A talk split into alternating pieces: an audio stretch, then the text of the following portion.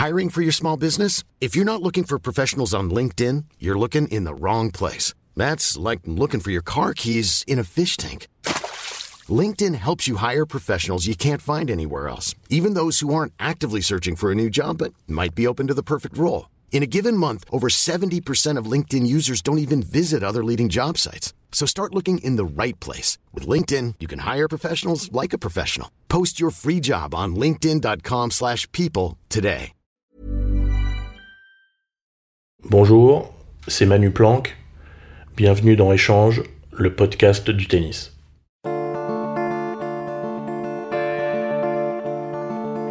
La première fois que je l'ai vu, c'était au fin fond de l'Ouzbékistan. Il entraînait un Lucas Pouille de Challenger. Il n'y est pas resté longtemps. L'une des premières choses qu'il m'a dit, c'est Est-ce que tu aimes que l'on t'encourage pendant tes matchs? Il n'était pas obligé. Pendant deux semaines, j'ai partagé leurs séances et leur quotidien. Nous avons toujours échangé depuis. Il m'a toujours partagé ses convictions sur le tennis et sur les conditions de la performance. Et c'était toujours passionnant. Je m'appelle Antoine Beneteau. Bienvenue dans Échange. Salut Manu Planck. Salut Antoine. Est-ce qu'on se vous voit ou on se tutoie? Bon, on va faire naturel, on se tutoie, non? Très bien, parfait. Avant de rentrer dans le vif du sujet, j'ai envie de rappeler les joueurs avec qui tu as travaillé. Et tu me dis si j'en oublie. Il y a eu Fabrice Santoro, Michael Laudra, Guillaume Ruffin, Axel Michon, Mathias Bourg, Lucas Pouille, et puis depuis peu, Fiona Ferro. Est-ce que j'en ai oublié? Euh, T'en as oublié plein parce que j'ai travaillé euh, dans un club et j'ai entraîné plein de, plein de joueurs, plein de gosses, plein de, gamins. Et euh, ils, sont, ils sont importants pour moi, même si évidemment ils sont pas ils sont pas tous très connus, et ils sont pas tous devenus des, des très bons joueurs, mais malgré tout, c'était quand même des, des, des, histoires qui ont compté. Mais euh, dans, dans, ceux qui sont devenus des joueurs de, de haut niveau, euh, euh, ou qui sont des joueurs de haut niveau, euh, non, je crois pas que tu en as oublié, non. J'ai eu la chance de te côtoyer en tant que joueur et en tant qu'entraîneur. Et s'il y a une chose que l'on sent chez toi, c'est la passion. On sent que c'est une vocation chez toi d'entraîner. Comment elle est née cette vocation? J'ai toujours eu un, une, curiosité pour ce, pour ce sport. Euh, j'ai commencé à jouer un peu comme tout le monde. J'ai joué des, des, des, tournois. Euh, J'étais un modeste joueur euh, négatif. Et puis, euh, finalement, je, me, je me questionnais sur, à la fois sur le jeu, mais aussi sur les joueurs que je jouais. Comment, si je les avais entraînés, j'aurais pu les faire progresser. Donc, c'était assez bizarre parce que j'avais finalement pas une grande euh, une, une, grande volonté de, de, devenir un très bon joueur, mais j'avais quand même un, un, intérêt pour, pour ce jeu et pour euh, la capacité à essayer de faire progresser les joueurs euh, que je voyais ou que je rencontrais ou que je jouais en tournoi. Je me, je me posais toujours la question, et c'est resté en plus. Euh, tiens, si, euh, si j'étais entraîneur ou si j'entraînais ce joueur ou cette joueuse, euh, voilà, comment j'essaierais de l'entraîner, qu'est-ce que je ferais progresser ou ce que j'essaierais de faire avec. Et euh, c'est vrai que c'était très très tôt, c'est devenu un, une espèce d'habitude, une espèce de questionnement, un, peu permanent. Euh, quand je voyais des, joueurs jouer, même des, tout jeunes, quand j'étais euh, jeune éducateur à, Chatou, et puis de fil en aiguille, j'ai commencé à, aider à l'école de tennis, et puis un jour, assez bizarrement, euh, mon président de club à, au tennis club de Chatou, j'étais prof là-bas, me dit écoute j'ai reçu un appel de d'Odile de Roubain. Euh, a priori on va on va accueillir un, un jeune garçon euh, un peu un peu turbulent. Euh, il a déjà épuisé la Ligue de Paris, la Ligue de, des Hauts-de-Seine. Euh, il habite à Rueil, donc euh, c'est dans les Hauts-de-Seine, mais c'est très proche de Chatou. Donc il va, il va venir s'entraîner à, à, à, Chatou et c'est toi qui vas t'en occuper. Tu vas t'en occuper. Et là, bon, on voit débarquer un, un, un gamin de, de, de, 14 ans, euh, un peu un, un, peu un peu étonnant comme ça, euh, un peu ouais, un peu agité et puis euh, et puis voilà, c'est une aventure qui commence avec Michael Audra. Euh, il va à l'école le matin euh, à Feucherolles et puis moi je le récupère l'après-midi. on s'entraîne à Feucherolles. Alors à l'époque je devais être zéro et donc on jouait beaucoup. Il était je sais pas tout juste seconde série 5-6 je crois. Mmh. Et donc on jouait on jouait tous les deux euh, ensemble tous les après-midi. Euh, donc ça a été, on n'avait pas beaucoup de, j'étais tout jeune, hein, on n'avait pas beaucoup d'écart d'âge. donc c'était c'était assez assez étonnant finalement et puis et puis voilà c'est c'est parti de là véritablement le l'entraînement de haut niveau. On va revenir bien sûr sur ces parcours avec tes différents élèves. Quand tu commences à travailler avec Michael Lodra, donc tu dis il a 14 ans, qu'est-ce qui est important à cet âge-là? Euh, Qu'est-ce que tu recherches chez, euh, chez un joueur à cet âge-là? Alors, euh, aujourd'hui, je répondrai évidemment pas comme il y a 25 ans. aujourd'hui, c'est avant tout le, la passion pour ce jeu, la volonté de jouer. Euh, euh, pas de calcul, on, veut jouer, on veut, euh, on veut, on veut jouer librement. Voilà, donc le, sentiment que j'ai eu assez vite chez, chez, chez Mika, c'est qu'il était, il avait une idée assez claire de la façon dont il voulait jouer. Euh, qu'il n'était pas nécessaire de, de, débattre avec lui de, de tout ça, euh, mais qu'il fallait l'encourager dans cette voie. Donc il, est, il voulait jouer service volé, euh, euh même à 14 ans, il jouait mhm. service volé, il était très offensif. Euh, mais il aimait, il aimait ce jeu. Alors il y avait plein, plein de débordements sur le plan comportemental. Euh, c'était, c'était continuel, des, des, des, problèmes de, de respect, mais en fait de maîtrise de, de, de ses émotions mais il avait un amour incroyable pour ce jeu et une passion incroyable pour ce jeu et, et, et, je crois que c'est, c'est finalement la, la, chose la plus importante sur euh, au début là quand les, les, les, gamins commencent à jouer euh, voilà cette cette cette cet amour de, de, de ce sport. C'est un projet fort qui est mis en place puisqu'à 14 ans il va à l'école le matin et l'après-midi s'entraîne. Est-ce qu'il y a déjà une ambition très haute ou elle vient en faisant? Non, non, elle est, elle est, elle est clairement, euh, elle est, elle est clairement euh, euh, installée cette ambition. Son père a été un joueur de haut niveau, de, de fin de football, et, et, il a envie de voir Mika devenir un joueur de tennis professionnel. Donc c'est, c'est clair. Moi, j'en ai, j'en ai pas une grande conscience. En fait, euh, ce qui m'intéresse, c'est de d'essayer de l'aider autant que je peux, sachant que j'ai 24 ans, que je suis un, un tout jeune entraîneur mmh. et que j'ai aucune expérience, même si euh, de temps en temps, euh, j'ai aidé Isha Marazi, qui était aussi au club quand il était de passage. Ouais, voilà, j'avais pas d'expérience du haut niveau, très peu d'expérience dans la formation, et donc, donc voilà, donc je faisais un petit peu ce que ce que je pouvais avec lui, mais mais on, on, on avait une relation très très très très forte euh, et, et, donc voilà, on avait, on avait, on avait l'envie de jouer ensemble déjà. Cette saison, tu as commencé une collaboration avec Fiona Ferro. Qu'est-ce que tu recherches quand tu démarres une relation d'entraîneur-entraîné Ce que je recherche, c'est euh, cette espèce de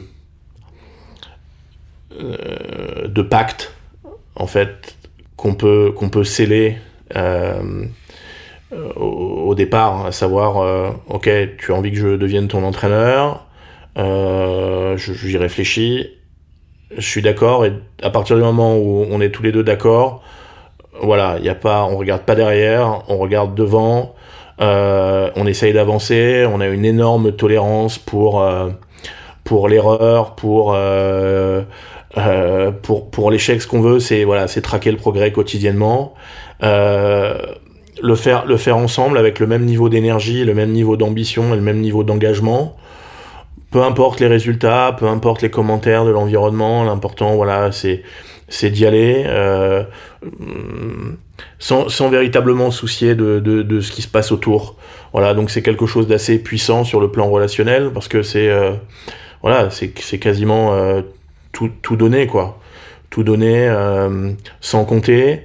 Et encore une fois, je le répète, sans tenir compte de, des échecs ou voire même des succès, euh, peu importe finalement. Je reviendrai plus tard sur cette notion d'engagement total, mais déjà sur deux réponses, tu parles donc de Michael Laudra, de Fiona Ferro, tu as entraîné Lucas Pouille, des Fabrice Santoro. Est-ce qu'il y a, à travers toutes ces collaborations, une patte Manu Planck que tu mets en place est-ce qu'il y a des ingrédients qui sont les mêmes ou c'est à chaque fois du sur-mesure? Non, c'est à chaque fois des histoires singulières. Parce que sinon, ça voudrait dire qu'on pourrait reproduire euh, euh, une méthode, quelque chose qui ressemblerait voilà, à une méthode. Et en fait, pas du tout. C'est euh, à chaque fois une adaptation et, une nouvelle histoire avec des nouveaux ingrédients. On fonctionne pas tous au, même, au même carburant. avec, avec Fiona, c'est particulier dans le sens où c'est une jeune femme euh, en construction avec, euh, avec son histoire, son éducation, euh, ses expériences. Mais, mais finalement, ça l'était aussi avec, avec Lucas. Il était un peu plus jeune, il avait, il avait juste 18 ans, ou pareil avec Guillaume. donc, non, non, il n'y a, y a, pas de, y a, y a pas de méthode. Probablement une, une éthique. L'éthique, c'est c'est encore une fois, c'est de respecter ce pacte et cet engagement et euh, ne jamais le remettre en, question, euh, jamais. Voilà, il n'y a pas de, euh, il, ne doit pas y avoir suite à une défaite ou suite à une mauvaise période une, une remise en question de, de, de ce pacte. C'est quelque chose de plus fort, de plus puissant que des résultats. Tu n'avais encore jamais entraîné de femme avant cette collaboration avec Fiona. Est-ce qu'il y a des différences et si oui, quelles sont-elles dans le travail?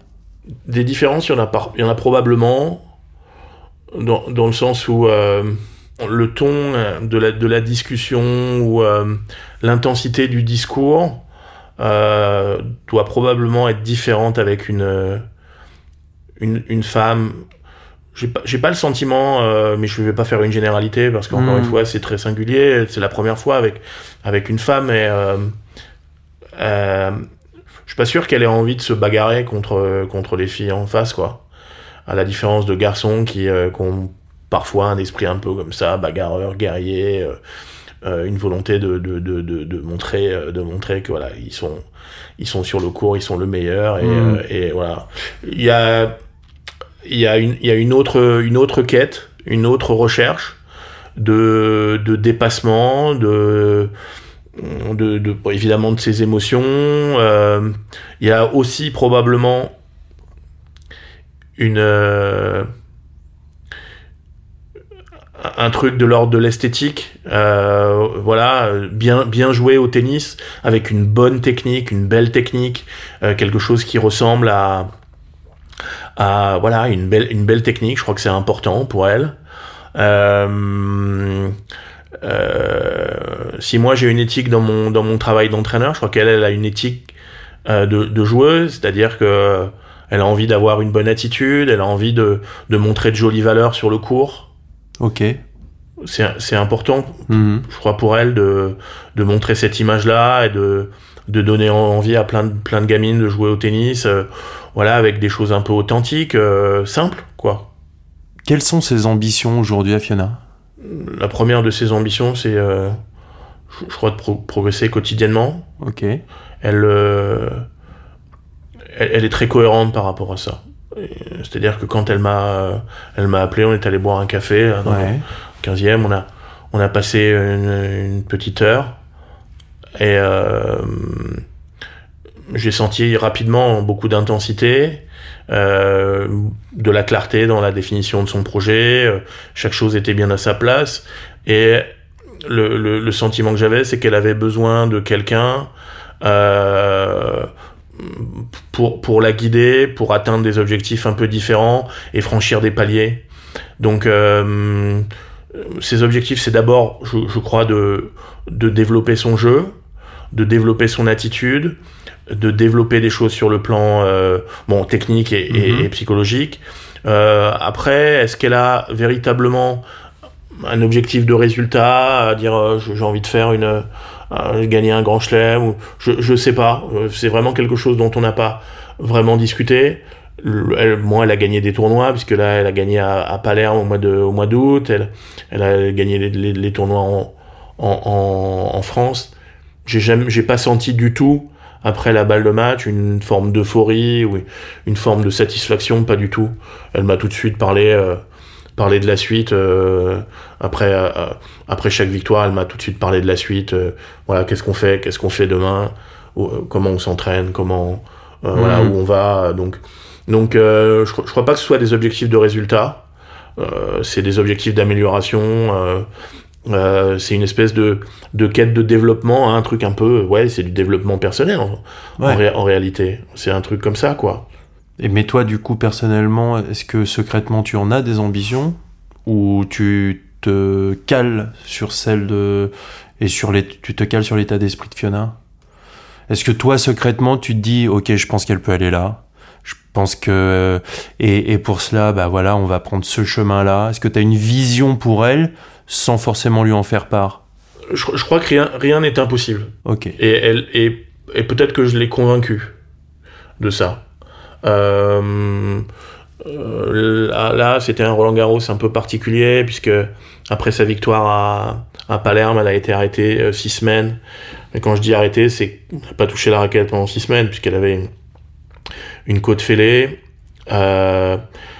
Donc il y avait pas de, il y avait mm, très peu d'entraînement. Qu'elle a contracté juste pour revenir sur cette côte fêlée, elle l'a contracté pendant Palerme, pendant le tournoi? Oh ouais, elle a, après le quart de finale, elle m'a dit écoute, j'ai déjà eu cette blessure. Euh, j'ai une côte fêlée. Donc euh, je l'ai laissé gérer parce que je trouvais qu'elle était très clairvoyante. Euh, donc après le quart, elle m'a dit voilà, euh, j'ai cette blessure. Je dis tu veux continuer? Elle me dit écoute, on, on gère au jour le jour. Elle s'est péniblement échauffée euh, avant sa demi-finale. Euh, je pensais qu'elle allait se retirer et elle y est allée. Elle a eu aucun problème pour pour jouer la demi-finale, si ce n'est que je pense qu'elle a, elle a serré les dents et qu'elle a eu terriblement mal, mais elle, elle, elle en a assez peu parlé et elle pouvait pas, elle pouvait pas s'échauffer avant la finale avant la finale, elle, elle, elle, à l'échauffement, à chaque fois qu'elle frappait un coup droit, elle pleurait. Et dans mon esprit, euh, euh, si tu peux pas t'échauffer, tu peux pas jouer un match. Elle m'a dit non, non, attends, attends, je crois qu'il faut que tu comprennes bien. Je peux pas m'échauffer, mais je peux jouer. Et j'étais très surpris. Euh, elle m'a dit non, non, mais je, je, vais, je vais y aller. Et euh, j'ai absolument, absolument rien vu durant la finale. Absolument rien vu. Euh, voilà, elle a, elle a, elle a rien montré. Euh, bon après, on est, on est allé à Prague euh, après la finale parce qu'il fallait se retirer pour.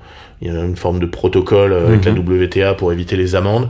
Elle pouvait pas porter le thermobag, hein. donc euh, elle avait juste la coupe dans les mains. On allait de, on a été à l'aéroport de, de, de, de Rome, elle avait la coupe. On a été à celui de Prague, elle avait toujours la coupe, mais moi j'avais les deux thermobags. Donc, euh, donc voilà, mais c'était, voilà, elle, elle s'est jamais plaint, elle se plaint pas. De toute façon, c'est son éducation, sa culture. Pour revenir à ce que tu disais, je t'ai coupé. Tu penses que tu l'en as convaincu? Tu, tu l'as convaincu de certaines ambitions et de peut-être de de certains objectifs qu'elle pouvait se fixer? Oui, je, je crois que on- est un peu euh, nous dans, dans, dans ce cet, cet environnement du tennis français un tout petit peu victime de euh, d'un état d'esprit un peu particulier. On, on a toujours l'impression que les choses vont être dures à réaliser, qu'on n'est pas bon, que tout ça c'est lourd quoi, c'est lourd, qu'on est on est presque incapable. C'est c'est c'est presque devenu culturel C'est Ah. mes questions, ouais. c'est presque devenu culturel. Euh, C'est culturel au tennis français ou à la France en général, ou les deux alors je connais assez peu le, le- ce qui se passe dans dans d'autres sports, même si j'échange avec euh, quelques entraîneurs euh, dans dans d'autres disciplines, mais en, en tout cas je peux parler de ce que je ressens.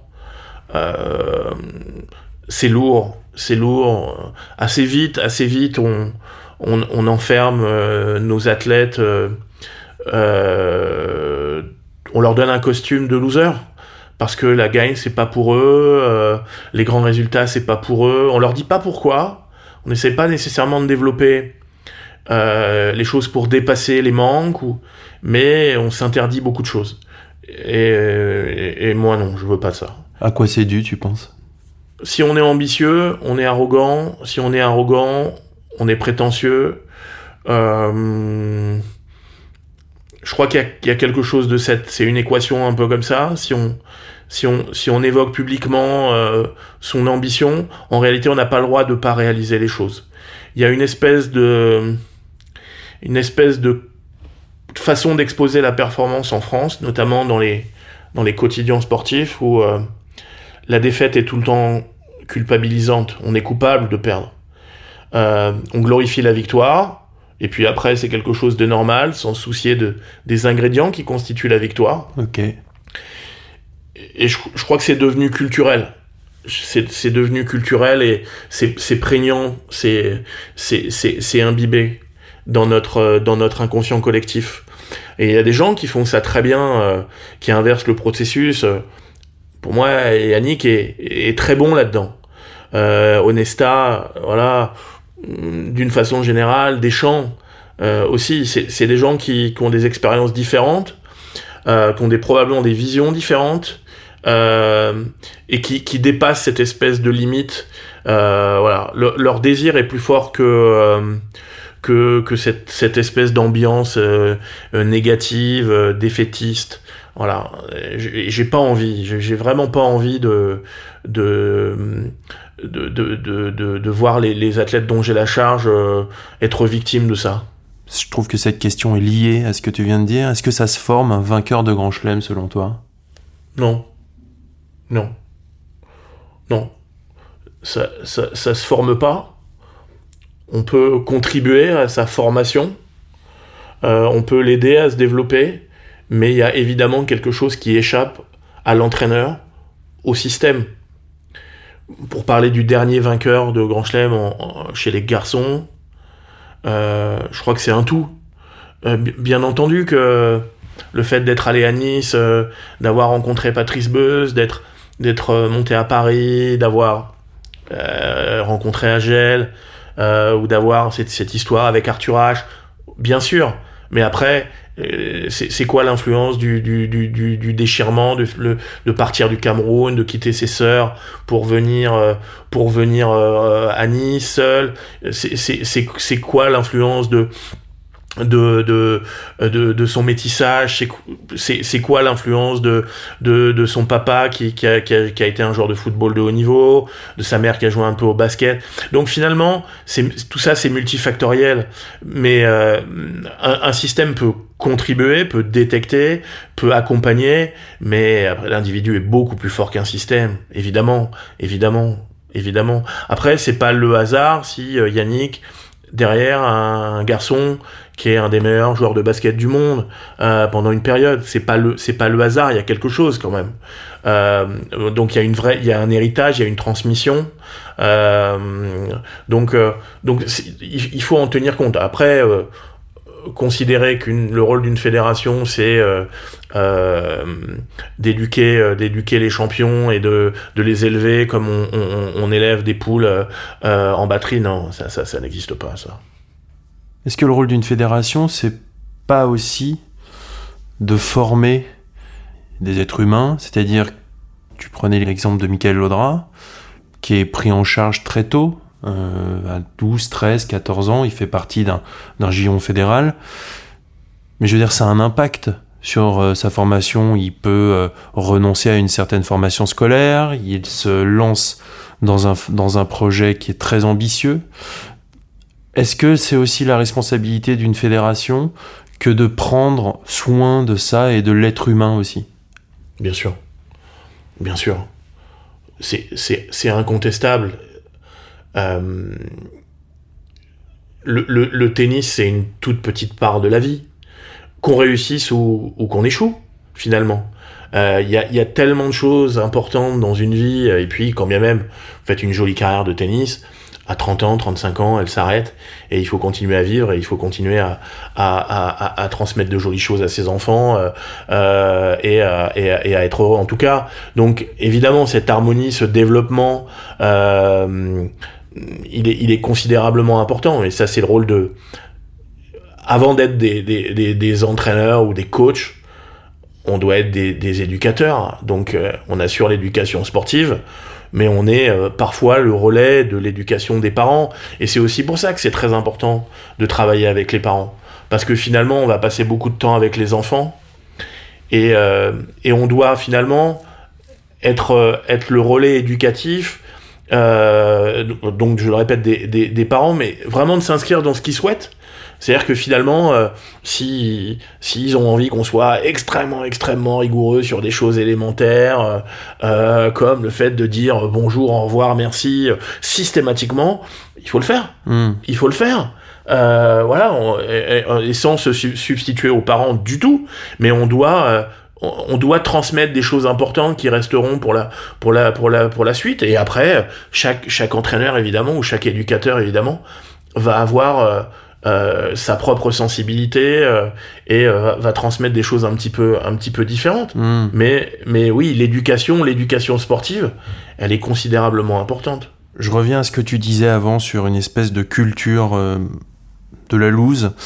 Il y a eu des moments où on pouvait lire que les Français étaient moins bosseurs. Est-ce que toi, c'est quelque chose que tu as senti dans les faits? Parce que tu vois les autres travailler, tu vois les gens travailler toute l'année sur le circuit, tu vois les gens travailler, les joueurs et les joueuses travailler euh, dans le centre, au centre national d'entraînement de temps en temps? Donc, est-ce que c'est quelque chose que tu as ressenti? Oui, ouais, oui, je l'ai ressenti. Je l'ai ressenti. Euh, moi, je l'ai pris en, en- en- en pleine tête un jour. Euh, en, en 2015 à, à Bercy. Euh, J'avais demandé à Gunther Bresnik euh, de passer un moment avec lui. Lucas partait, partait s'installer à Dubaï, donc on allait faire notre première pré-saison à, à Dubaï en, décembre 2015. Et j'étais à la recherche d'un préparateur physique à ce moment-là. Et donc, j'avais plein de, plein de questions à lui poser. Donc, on prend le temps dans le Players Lounge. Il, il s'assoit comme, comme souvent et il me dit Allez, je t'écoute. Je dis Moi, voilà, Gunther, voilà où on en est avec Lucas. Il s'installe à Dubaï. Juste pour préciser, à l'époque, Gunther Bresnik, c'est l'entraîneur de Dominic Thiem. Ouais, tout à fait. Euh, il l'a eu, il l'a eu tout jeune. Il a entraîné aussi euh, Becker. Il a entraîné Lecomte. C'est pour moi un entraîneur majuscule. Et puis, humainement, c'est quelqu'un de grande qualité. Et euh, à ce moment-là, donc, je lui explique le, la, la situation dans laquelle on est. On avait été invité par, euh, par Roger sur une, une période un petit peu plus tôt dans l'année pour venir s'entraîner. Lucas avait adoré le- le- l'endroit et avait décidé de s'y installer. Avant tout, pour des raisons euh, euh, professionnelles, pour s'entraîner, et pas pour des raisons fiscales. Et euh, donc là, on, on- on parle de l'organisation. Je lui dis que je cherche un préparateur physique. Il me dit non. Il me dit arrête avec la préparation physique. Le, le- le seul préparateur physique que tu veux, c'est celui que je veux.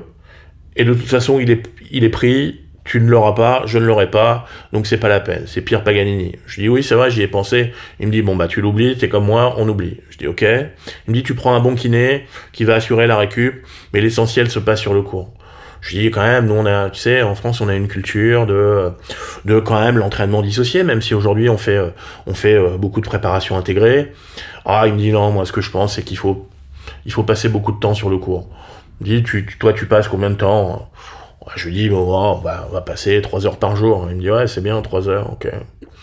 Et euh, je, lui dis, je suis préoccupé quand même par le par l'apprentissage du service. Il faut vraiment qu'on avance avec Lucas sur ce coup. Il me dit, toi, tu, fais combien de services par, euh, jour avec Lucas? Je lui dis, écoute, je- je- j'essaye d'être euh, très rigoureux. Vraiment, je veux vraiment prendre soin de son, son épaule. Oh, je lui fais faire 100 services, jamais plus, parce que j'ai peur de son intégrité physique. Enfin, je suis attentif à son intégrité physique. J'ai peur de, de lui faire mal. Dit, ah, 100, Sans service, ça fait grosso modo combien de temps de service sur un panier euh, Ah, sans service, ça prend quand même du temps. Hein. Ça prend. Euh, euh, on peut pas enchaîner sans, sans première balle. Donc Mm. on va faire des deuxièmes, des premières. On va travailler à petite vitesse. Ouais, ça prend une petite euh, entre 20 et 30 minutes. Ok. Voilà. Et, euh, mais c'est un peu fastidieux, c'est Ouais. répétitif. Hein. Tu connais. Et là, euh, je lui demande et il me dit écoute, mm, on fait 300. Je lui dis quoi 300 services? Il me dit oui, 300 services. Il me dit là-dedans, il y a un travail éducatif à petite vitesse, euh, pour travailler les sensations, la main, la, le- la position du coude, euh, les orientations d'épaule.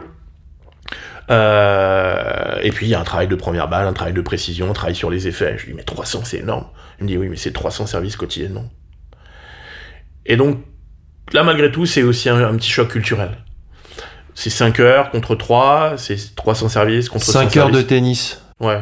par jour, euh, Ouais. Dominique Thiem, à Ouais. l'époque. assez souvent euh, des très très longues séances. Donc euh, il, il peut faire 4 heures, euh, se reposer, aller courir. Euh, C'est ce qu'il m'avait dit en me parlant de l'entraînement physique. Il me dit tu trouves un pigeon, c'est pas flatteur, hein, et je m'en excuse. Tu trouves un pigeon qui va faire courir euh, Lucas le matin pendant une heure, et puis euh, quand Lucas en a marre, tu lui trouves un autre pigeon qui va lui faire faire une, une heure de vélo. Mais il me dit, le reste se fait sur le cours. Je lui dis, mais arrête. Il me dit, écoute, c'est ma conception de l'entraînement. Quoi qu'il en soit, même si on partage pas toutes, euh, euh, toutes, toutes les idées concernant l'entraînement, en termes de volume, je crois en termes d'intensité, j'étais quand même loin du compte. Et euh, j'ai essayé d'être médian et on a essayé d'être médian à ce moment-là. Ok. Et on a considérablement, considérablement changé. On a énormément, énormément travaillé sur ces, ces hivers-là. Énormément. Mais euh, vra- vraiment, enfin, on arrivé au stade tôt le matin, on partait tard le soir, quoi. On passait beaucoup, beaucoup, beaucoup, beaucoup de temps sur le cours. Le corps ne casse pas? Euh, concernant Lucas, euh, non. Concernant Lucas, euh, non, c'est c'est un, un sacré animal. Hein. Euh, le- il s'est fait mal hein, au coude ces derniers ces derniers temps, mais euh, mais il est capable d'encaisser, il est capable d'encaisser des grosses charges de travail. hein. C'est un c'est un, un super athlète, un super athlète. On, va revenir un petit peu à Lucas plus tard. J'ai envie de parler euh, de coaching et de la place de l'entraîneur euh, avec toi. Moi, j'ai- vécu ça pendant et j'ai fait que deux ans et demi de coaching et avec mon frère, mais à haut niveau. Et ce que j'ai trouvé d'éprouvant, c'était de penser la plupart du temps à quelqu'un d'autre que soi. Je parle personnellement. Il y avait une espèce d'abandon d'ego. Est-ce que c'est quelque chose que toi aussi tu ressens? Ouais, complètement. Ouais, complètement. Euh, ouais. Ouais, j'existe pas, quoi. Euh, Je, n'existe pas. euh, Je suis centré perpétuellement sur le bien-être de l'athlète. en compétition sur son bien-être, dans le sens où le- le- les, moindres détails sont importants. Euh, mais, mais d'une façon générale, c'est vrai que je suis toujours centré sur les choses qu'il faut améliorer, comment on va les améliorer. Euh, euh, moi, j'ai la chance d'avoir beaucoup de gens qui travaillent euh, avec moi, de euh, d'un préparateur mental à la diététicienne, aux différents médecins, aux ostéos. donc on, échange énormément, mais nos échanges, ils tournent toujours autour de la même personne. C'est l'athlète, donc ouais, effectivement, il faut s'oublier. Il faut savoir s'oublier. Mais pour, pour rester en bonne santé mentale, je crois qu'il faut réussir à, à switcher et à, et à faire une. euh, euh, faut, il faut avoir la capacité finalement à, à, à passer de, de, de ce statut d'entraîneur où on s'oublie complètement à, au statut d'individu où finalement on, là, voilà, on, on commence à, à s'intéresser à soi, à s'intéresser à ses proches, à être disponible, euh, parce que sinon on peut pas mener une vie équilibrée. Euh, moi, c'est un un une bagarre permanente. C'est permanent. Euh, je je suis obligé de faire attention tout le temps. C'est-à-dire que quand je rentre d'une longue tournée, après euh, après cinq six semaines en dehors de la maison, il faut il faut rattraper le rythme. Il faut rattraper le rythme euh, et et retrouver sa place finalement euh, dans, dans les discussions, dans le rythme de chacun euh, et mener une vie normale. Et si euh, et si je le fais pas, ben euh, bah, d'une part je deviens fou et, euh, et euh, je vais nuire euh, je vais nuire à l'équilibre de ma famille. Donc c'est c'est très important d'avoir cette vigilance. Par contre sur les tournées, ouais, je m'oublie complètement. Je enfin je n'existe plus. Ouais.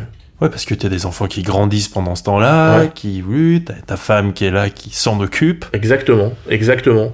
Donc euh, l'idée c'est de, de, de- de- d'être capable de hiérarchiser comme ça les, choses et de, consacrer le temps qu'il faut au moment où il faut. Euh, Je suis en tournoi, je suis ou sur des périodes d'entraînement à Dubaï, je suis euh, voilà complètement complètement euh, impliqué et, à la disposition de l'athlète avec lequel je travaille, à la disposition dans le bon sens du terme.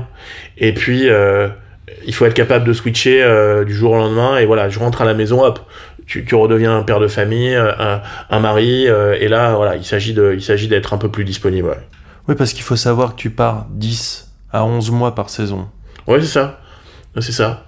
Euh, ouais. Alors c'était en- encore un peu plus avec Lucas parce que euh, il- lui il s'entraînait à Dubaï donc on finalement on s'entraînait même plus à Paris. Donc pendant les périodes d'entraînement j'étais en voyage. Donc c'était c'était particulier. Mais à partir du moment où il y a une vraie cohérence et que on, sait pourquoi on le fait, qu'il y a un vrai sens. Et, Lucas, à travers ses efforts, euh, euh, donner du sens à, à- au mien, euh, c'est beaucoup plus simple. À partir du moment où, les efforts sont moins importants, où euh, on bafoue un petit peu ouais, ce pacte, bon, là, c'est différent. La plupart du temps, je m'en vais.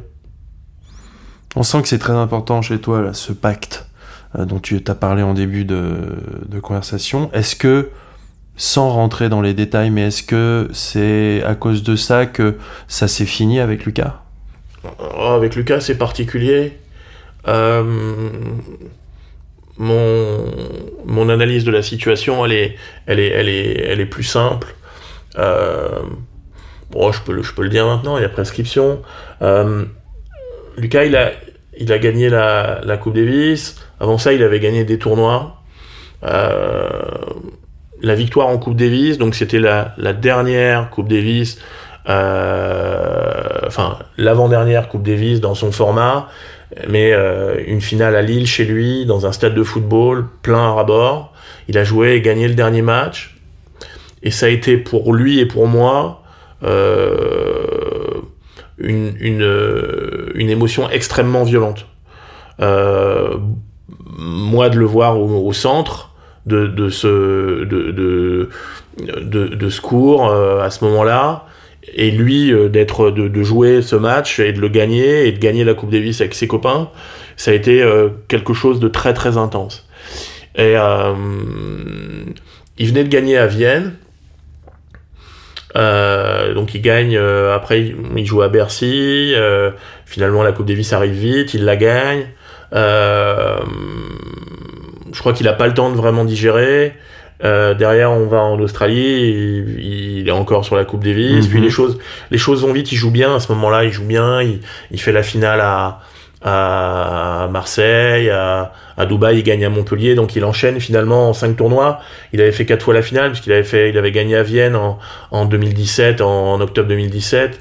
Il gagne à, à Montpellier en, en janvier. Euh, 2018, euh, euh, il enchaîne en trois semaines, donc trois finales, il est top 10, et là on arrive à Indian Wells et je sens que je sens qu'il a plus rien à me donner. Et je le, je le dis au préparateur physique et à Olivier Choupeau, l'ostéo, je dis il a plus rien à nous donner. Il, il, est, il est râpé mentalement. Je le sens à ce moment-là. Et la grande erreur, c'est que je l'évoque pas tout de suite avec lui. Hmm. Et, je, et, je, crois qu'il a du mal à me le dire, parce que là, on parle du pacte, et là, il, il sait que il sait qu'on va le rompre et on fait une saison comme ça. Et à partir de ce moment-là, il a plus rien à me donner. Il tient un peu la route en Coupe Davis. Il, il, donne tout ce qu'il a en Coupe Davis parce que ça lui tient à cœur. Il y a ses potes et que mais il a il a plus rien à me donner. Hmm. Et il me le dit finalement à Montréal. On a une discussion. Je, dans un box de kiné, je ferme la, la, porte à clé et je lui dis maintenant tu vas me parler.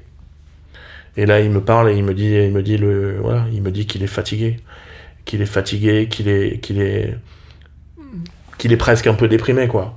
Et qu'il a, il a besoin de temps et qu'il a besoin de souffler. Euh, voilà. Mais mon erreur, c'est de ne pas avoir discuté avec lui euh, à Indian West et de ne pas avoir mis les choses à plat. Et d'être resté là, il est dixième. Dans mon esprit, il peut gagner Roland Garros à ce moment-là. Euh, mais en fait, pas du tout. Il a aucune chance de gagner il a aucune chance de gagner. Il est, il est complètement à plat, il, est, il commence à être déprimé. Ça a été trop coûteux de gagner sa place pour la Coupe Davis, donc d'aller gagner à Vienne. Mhm. Parce qu'il y avait Gaël qui était, qui était là et qui, aurait très bien pu lui prendre sa place. Il avait perdu en demi euh, contre la Serbie, donc il n'était pas euh, super légitime. Mhm. Donc il avait fait énormément, énormément d'efforts. Et, euh, et, là, c'était voilà, c'était c'était trop quoi c'était trop. Mais c'est assez. Cette Coupe Davis, elle est, elle est assez marrante. Il y a la préparation du dernier match, ça restera voilà, une expérience euh, étonnante, étonnante, vraiment. Vas-y, euh. raconte-nous comment vous avez préparé ce dernier match. Bah, c'est une Coupe Davis étonnante, puisque. Euh, on n'a on pas, on pas préparé le, premier match ensemble contre David. et dans mes propos, il n'y a, y a aucune qu'on soit bien clair, il hein, n'y a, aucun reproche à faire. Euh, on en a très souvent discuté avec Yannick, on se voit souvent et, euh, personnellement je l'adore et, je crois qu'il le sait. C'est la même chose avec Cédric Pioline, même si on se voit pas. Euh, on n'a pas préparé le match contre David et puis et puis malgré tout à 2-7-0 il est allé aux toilettes Lucas et ils m'ont demandé de d'y aller alors j'avais pas le droit de le faire d'aller dans le vestiaire alors que c'était pas du tout prévu, et de lui dire quelque chose. Il était, il, me regardait, il y avait un juge de ligne à côté, donc j'avais pas le droit de parler. Et bon, il était un peu tolérant, j'ai essayé de faire ce que je pouvais, mais j'étais très très mal à l'aise. Euh, parce que c'était pas pas prévu, qu'on n'avait pas parlé avant le match, que voilà, donc j'étais j'étais très contrarié. Euh, j'en ai parlé dès le soir, dès le soir même à Yannick. Après le, après le match, Lucas était vraiment très déçu parce qu'il avait le sentiment qu'il allait pas rejouer euh, dimanche. Hmm. Euh, je l'ai attrapé après son match, il était vraiment vraiment très déçu, on était tous les deux. Je lui ai dit écoute, jusqu'à jusqu'à samedi soir ou dimanche, tu vas entendre que c'est pas toi qui va jouer. Mais moi je te garantis que c'est toi qui va jouer. Il m'a fait un signe de tête en me disant que c'était pas lui qui allait jouer. Je lui ai dit écoute, écoute-moi là. Écoute-moi, je te demande de m'écouter. Tu te prépares pour jouer dimanche. On en est resté là. Euh, moi, je suis resté à Lille. Euh, j'ai regardé le match de double et puis, euh, puis le samedi soir, il m'a, il m'a appelé. Yannick m'a appelé pour me dire que c'était lui qui jouait. Je lui ai dit qu'est-ce que tu veux faire? Il me dit je voudrais qu'on le prépare ensemble. Je lui ai dit ok, on fait comme tu veux. Il me dit écoute, dès, dès, que le match de, de Joe commence, on, on, on, se retrouve dans le vestiaire. Il m'a envoyé un texto au début du match de, de Joe.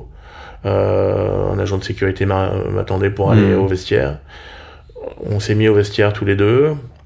Et puis euh, là, il y avait le doc, euh, Montalvan, qui, qui était là, qui, qui a été très élégant puisqu'il est sorti immédiatement en disant je vous laisse tranquille. On était tous les deux, on regardait le match de Joe. Et au départ, Lucas avait le sentiment que Joe allait gagner contre David. Donc 1-7-0, on n'est pas encore entré vraiment dans le briefing. Et à un set break, là, il me dit euh, Je crois que je vais y aller. C'est moi qui vais jouer. Je lui dis Oui, c'est toi qui vas jouer. Ne, ne, crois surtout pas. David est très bon. Hmm. Il, venait de faire la finale au Masters. C'est toi qui vas devoir y aller. il m'a regardé. Il m'a dit Ok. Et il m'a dit T'en penses quoi? Et j'avais vraiment préparé le, le, truc toute la nuit. Je le savais. J'avais ce jour-là, j'avais une, une hyper confiance. C'est marrant parce que j'ai jamais peur en fait pendant les pendant les matchs parce que on peut gagner on peut perdre la vie continue quoi. Euh, mais, mais là j'avais peur parce que j'avais une forme d'hyper conscience de de la responsabilité qu'il avait et je savais que euh, bon s'il gagnait il gagnait la coupe Davis c'était le rêve de sa vie mais que s'il perdait il avait le tatouage loser au milieu du front toute sa vie et que le jour où il irait euh, chercher un pain au chocolat à la, à la, à la boulangerie euh, ça chuchoterait derrière. Ah, c'est, c'est Lucas Pouille, le type qui a perdu hmm. contre Steve Darcis. Et je voulais vraiment éviter ça. Et donc, donc l'idée, c'était de, de, dénuer mon briefing de, d'émotion. J'avais préparé une feuille. J'ai, j'ai tracé une ligne verticale au milieu. Je lui ai dit, écoute, voilà, tu vas me lister ce qu'a fait Steve Darcis dans sa carrière. Alors, il était assez bon, puisqu'il avait regardé, et sans que je lui demande, il savait. Je pense qu'il s'était renseigné sur le type. Euh, il me dit il a gagné deux grands prix à Memphis, à, à Il a il a un bon revers coupé et il a jamais perdu et il finit par me dire il a jamais perdu un match décisif de Coupe Davis. je dis ok, je réagis pas et puis je lui dis bon Lucas Pouille. Et là il me dit voilà Lucas Pouille il a gagné Vienne, il a battu Nadal, il a gagné ça, il a gagné ça, il a gagné ça. Je dis ok, ok. Lucas Pouille il, est, il a été combien? Il me dit euh, Lucas Pouille il est 13e mondial. Je dis ok, il l'a déjà été. Il frappe aussi fort, euh, Darcy, son coup droit, il sert, comme Lucas Pouille. Il dit non, non, non. Je lui dis écoute, voilà. Si on, on est dénué d'émotion pendant deux heures, il se passera rien. Si tu te laisses engluer et que tu commences à quitter le jeu pour aller dans l'émotion, ça va devenir pénible. Et dans ce cas-là, on jette une pièce en l'air et on ne sait pas de quel côté elle va retomber. Et dans ce cas-là, ça va, ça va être vraiment, vraiment, vraiment compliqué. Donc, pas d'émotion de l'action uniquement. Donc, de l'action. Si tu joues, tu es un meilleur joueur. Donc, si tu rentres dans cette, dans cette espèce de, de finale de Coupe Davis, dernier match, j'ai pas le droit de le perdre, c'est fini. Là, on est dans, dans autre chose.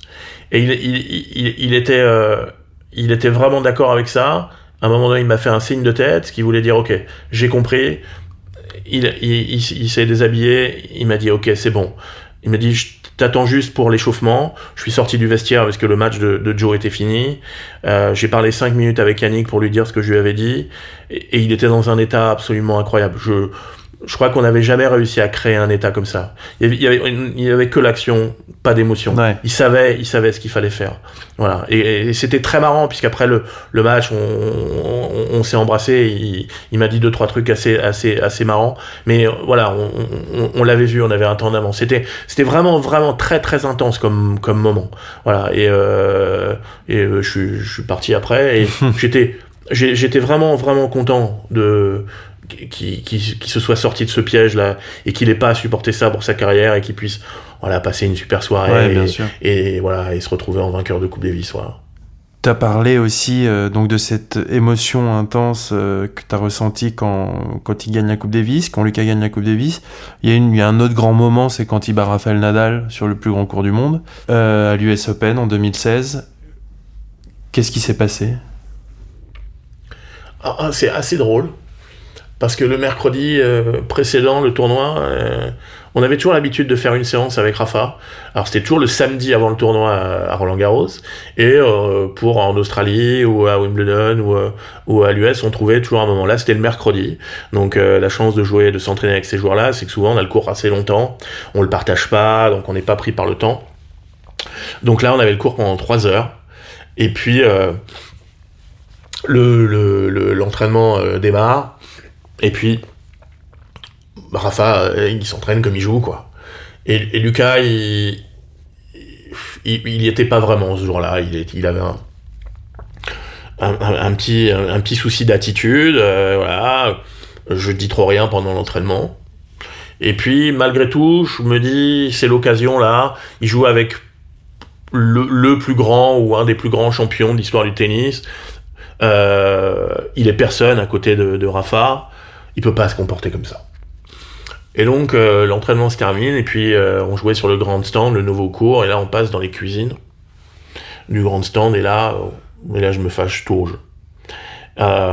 donc je me souviens, Pascal Valentini était derrière, je me fâche, je me fâche tout Son préparateur physique à l'époque. Ouais. Je me fâche et là, je suis pas tendre. Je crois que c'est la plus, plus grosse engueulade. je suis vraiment pas tendre avec lui. Euh, il répond pas, il se bagarre pas. D'habitude, il aimait, il aimait bien se bagarrer. Là, il se bagarre pas trop. Euh, il part euh, après l'engueulade, il part devant, 20 euh, mètres devant. Il, est, il est fâché. on devait pas s'entraîner l'après-midi. Finalement, on a refait deux heures avec Silic. C'était déjà mieux. Et puis les jours d'après, c'était déjà beaucoup beaucoup mieux. Et puis, et puis finalement, euh, il se sort de son premier tour contre Chulinelli. Mhm. euh, il se sort encore d'un match euh, d'un match piège euh, contre Kukushkin, euh, Bautista. voilà, un match incroyable. Et, et là, il y a le match contre Rafa. Et, Huitième de finale. Voilà. Et je lui dis, écoute, voilà. À l'échange, en étant passif, en l'attendant, je crois que ça va être très compliqué. Donc, il y a une stratégie, c'est jouer en étant ultra, ultra agressif. Tu peux rater tout ce que tu veux, mais par contre, voilà, pas, de. Tu prends pas de débordement progressif, tu cèdes pas de terrain, euh, tu, tu, tu, le laisses pas, tu le laisses pas commencer à, à, frapper fort, bomber, à te faire, te faire reculer, tu, tu cèdes pas un centimètre. Euh, donc ça veut dire que tu vas forcément rater, tu vas rater même beaucoup. Euh, rater beaucoup dans un stade euh, comme ça de, de, de 25 000 personnes, ça fait, il y a une sorte de clameur à chaque fois que vous ratez, euh, mhm. et c'est très compliqué, notamment en début de match, quand vous commencez à avoir très peur et que vous ratez beaucoup, c'est très difficile. Et il a vraiment été exemplaire ce jour-là. Il a osé rater, il a osé rater beaucoup, il y est allé tout le temps, tout le temps, tout le temps, tout le temps, tout le temps, et, et il a fini par, par céder. Et donc c'était, c'était, c'était un moment un peu, un peu spécial. Il était, il a, bon, on peut le dire, il a fait un petit malaise, Lucas, après le match. Euh, il était, mais c'est pas fatigué, c'était, mais ce qui était quand même intéressant d'observer, c'est que Rafa était pareil allongé dans, dans, un coin du vestiaire, pareil. Il était mort, il a quand même trouvé la force de se relever euh, avec Tony et de venir nous, nous souhaiter, nous féliciter, nous souhaiter bonne chance. Euh, c'était une, une élégance incroyable. Mais Lucas, voilà, il était mais mort. Euh, ça a été un, un, vraiment un, moment super intense. Euh, on n'en a pas fait une, on n'en a pas fait une, toute une histoire. Mhm. Hein. Voilà, c'est quand on s'entraîne dur et qu'on est ambitieux, il y a une forme de pas de logique, mais oui, il y a une forme de logique à, à- à être capable de gagner ces matchs-là. Euh, en, allant prendre le petit déjeuner, euh, alors il, il a il a pas dormi avant 4 heures du matin, mais en allant prendre le petit déjeuner vers 1 heure le lendemain, il s'est aperçu que le match avait été diffusé sur les écrans de Times Square parce que autant on, mettait 5 minutes pour aller euh, euh, au restaurant euh, pour pour prendre le petit déj puisqu'on sortait de l'hôtel. Autant là, on a mis un peu plus de temps, puisque tous les deux mètres, il y a un type qui demandait, ou une famille qui demandait un, un autographe ou une photo. Et là, il a vraiment pris conscience que, ouais, il avait réalisé un truc, un truc euh, marrant. Euh, on a un petit regret sur le match contre Gaël, c'est qu'on En quart le- de finale. Ouais, sur le plan de la récup, on a, on, on a, on n'a pas pu faire ce qu'on, ce qu'on voulait exactement. C'était, c'était Labor Day, donc c'était un week-end où plein de choses étaient fermées. On avait l'habitude de faire de la cryo. Euh, Il n'y a pas de cryo au stade, donc il fallait aller dans une, une cryothérapie privée euh, dans Manhattan, mais là c'était fermé puisque c'était un long week-end, donc on n'avait pas pu en profiter. Euh, voilà. Euh, donc euh, bon, il est arrivé contre sur le match contre Gaël, il était euh, il était complètement complètement cuit malheureusement euh, mais Gaël jouait très bien donc euh, donc c'était lo- logique qu'il qu'il le gagne voilà donc c'est vrai que c'est deux quarts parce qu'il avait déjà fait quart à Wimbledon Mhm. euh, avec des, des matchs incroyables contre Del Potro ou euh, Tomic euh, c'est des, c'est, c'est des, c'est des souvenirs drôles, euh, euh, vachement, vachement intenses ou de, de dépassement où, où il faut, il- voilà, il faut, il faut aller chercher des, des choses incroyables parce que à Wimbledon il jouait tous les jours, il pleuvait à chaque fois, il était interrompu donc il avait pas de journée de repos, donc euh, il fallait, il fallait s'y remettre. euh, c'était, ouais, c'était, c'était, c'était des longs chemins quoi. C'était des longs chemins pour arriver là et, euh, et on a réalisé que malgré tout on était toujours qu'en quart de finale Ouais. et qu'il reste, il reste trois matchs, quoi. Pour gagner un grand chelem, il reste trois matchs. Donc c'est, c'est 15-7. Euh, il faut être capable de faire 15-7 contre les meilleurs joueurs du monde à, à plus haute intensité. Donc voilà, on avait conscience de ce qu'il fallait faire. Euh, voilà. Et, et peut-être que pour Lucas, après avoir gagné la Coupe Davis, tout en sachant que euh, il avait beaucoup beaucoup travaillé pour réussir à faire ses quarts de finale, euh, il, il faudrait dans l'avenir en faire un peu plus Mhm. pour réussir à gagner. Ça veut dire sacrifier encore plus de choses. Euh, et peut-être qu'il n'avait pas envie de sacrifier ça. Et en même temps, il est propriétaire de sa vie. Bien sûr. Et c'est pas moi qui dois choisir les choses, quoi. Donc, euh, donc j'ai aucun reproche. Euh, il sait, il sait que je lui en veux pas. Euh, mais voilà, c'était, ça restera une aventure fabuleuse. On est très proches. Euh, et on le restera jusqu'à la fin de notre vie. Euh, c'est la même chose avec tous les autres, mais mais mais voilà, le, le, le, chemin a fait que euh, à un moment donné, on n'est plus en cohérence totale euh, et qu'on part on part dans d'autres directions quoi. La réponse, je la connais, et puis on, on le sent dans, dans ce que tu nous racontes. Il y a une question, j'ai dit sur les réseaux sociaux que je te recevais aujourd'hui, et euh, il y a des internautes qui ont posé des questions, et il y a une question de Valérie qui demande est-ce que tu as le sentiment d'être allé au bout de ce que tu pouvais avec Lucas? C'est difficile, ça m'a hanté cette question. Quand, j'ai arrêté de travailler avec lui, euh, moi, je peux, je peux le dire, je, je pense, j'étais un peu déprimé pendant quelques quelques semaines parce que j'avais, j'avais pas l'impression d'être arrivé au bout, mais en même temps, j'ai pris un petit peu de recul, j'ai travaillé avec des gens qui m'ont aidé, qui m'ont aidé à voir clair parce que je tournais un petit peu en rond, donc j'avais besoin de, j'avais besoin d'aide quoi. Mhm. Euh, il y a aussi quelque chose qui lui appartient. Je suis pas, je suis, euh, c'est c'est un, c'est un projet partagé. Euh, Enfin, tu peux pas tenir à, à bras le corps un, un, un, un athlète. Euh, T'as as besoin qu'il soit proactif. S'il arrête de l'être, euh, bah, ton discours il est édulcoré, il est, euh, euh, il est, il est moins percutant et, et, euh, et les effets de ton discours et de ton travail sont moins importants. Euh, je, je, je sais, c'est difficile à dire.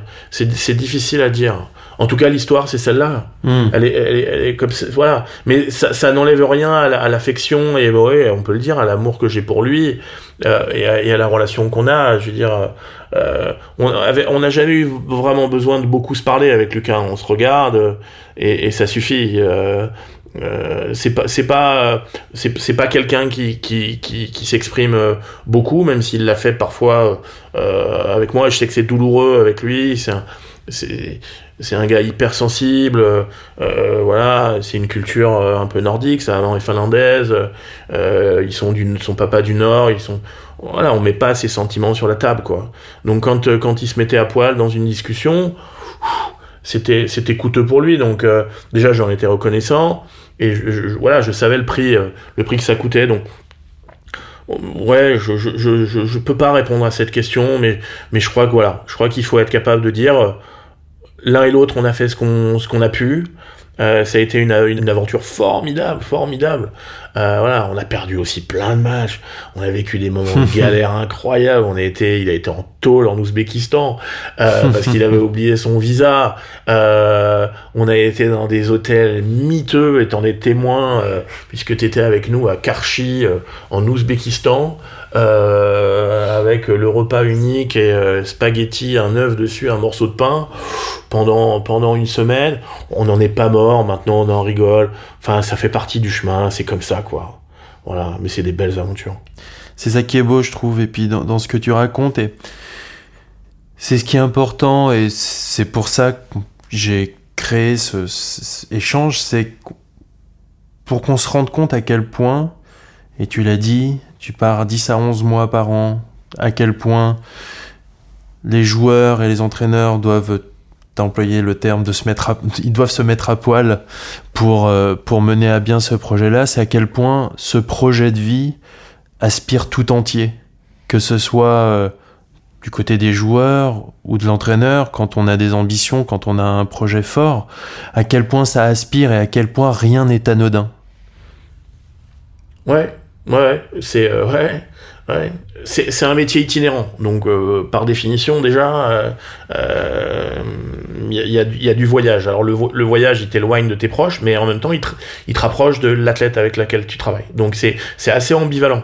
C'est-à-dire que tu, tu, construis une relation extrêmement particulière, très très très intime, qui est qui est exacerbée par les victoires, les défaites. Donc il y a beaucoup d'affect là-dedans, il y a beaucoup d'émotions. Euh, tu n'as plus de vie sociale quand tu es en tournoi, ou très peu, euh, très peu de vie affective, pas de vie sentimentale. Donc ta, vie professionnelle, c'est finalement ta vie. Euh, l'ensemble de ta vie. Donc ça, ça rend les choses très singulières. Et donc, donc le, le, le fait d'avoir envie d'aider de, comme ça un athlète, quand véritablement tu, as la chance de partager cette, euh, cette volonté, c'est quelque chose de très fort, très puissant. Donc ouais, c'est très aspirant, c'est très... Euh, ouais, c'est chronophage bien entendu, mais, mais, mais c'est surtout... Euh, ça prend énormément de place, quoi. Donc il, s'agit de trouver un équilibre dans tout ça pour pas devenir fou et rester en bonne santé mentale. Donc c'est une vraie quête pour le coup, il faut se faire aider. Hein.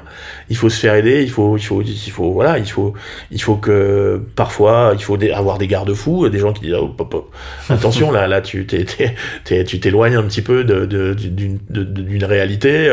Donc, c'est un équilibre finalement, et, c'est souhaitable aussi pour pour l'athlète que qui sente que l'entraîneur reste voilà en bonne santé, qui garde un bon équilibre, euh, euh, voilà, que ce soit pas une espèce de, de, de, tunnel comme ça où finalement il y a que ça qui compte. Non, non, non. J'ai appris avec, avec les années, voilà, à, à, prendre, euh, à prendre un peu de temps pour moi, euh, même parfois, des, c'est rare, hein, mais en tournoi, voilà, j'arrive, j'arrive.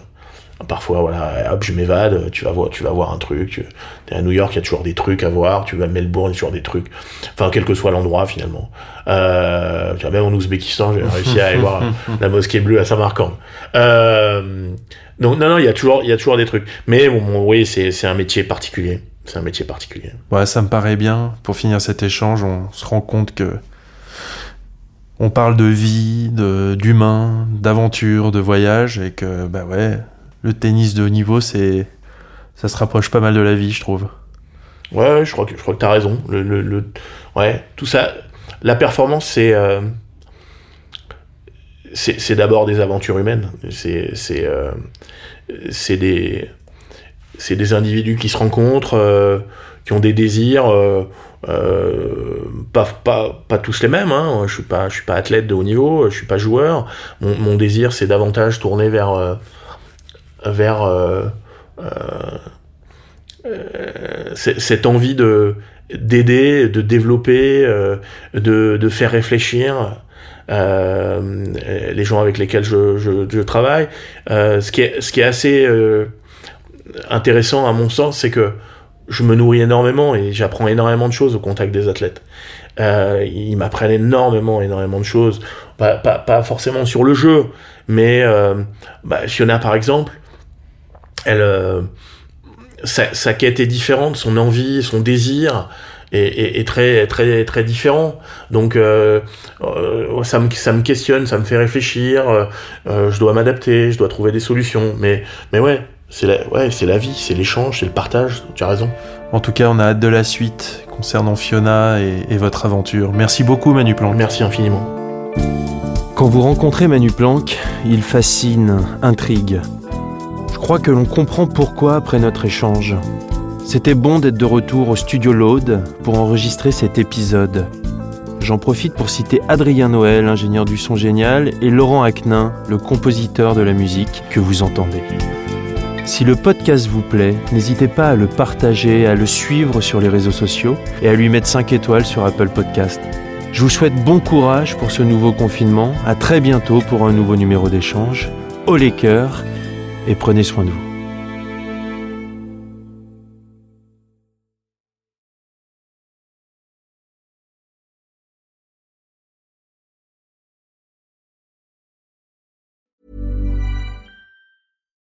Deserves the best, and there's no better place to shop for Mother's Day than Whole Foods Market. They're your destination for unbeatable savings, from premium gifts to show-stopping flowers and irresistible desserts. Start by saving 33% with Prime on all body care and candles. Then get a 15-stem bunch of tulips for just $9.99 each with Prime. Round out Mom's menu with festive rosé, irresistible berry chantilly cake, and more special treats. Come celebrate Mother's Day at Whole Foods Market.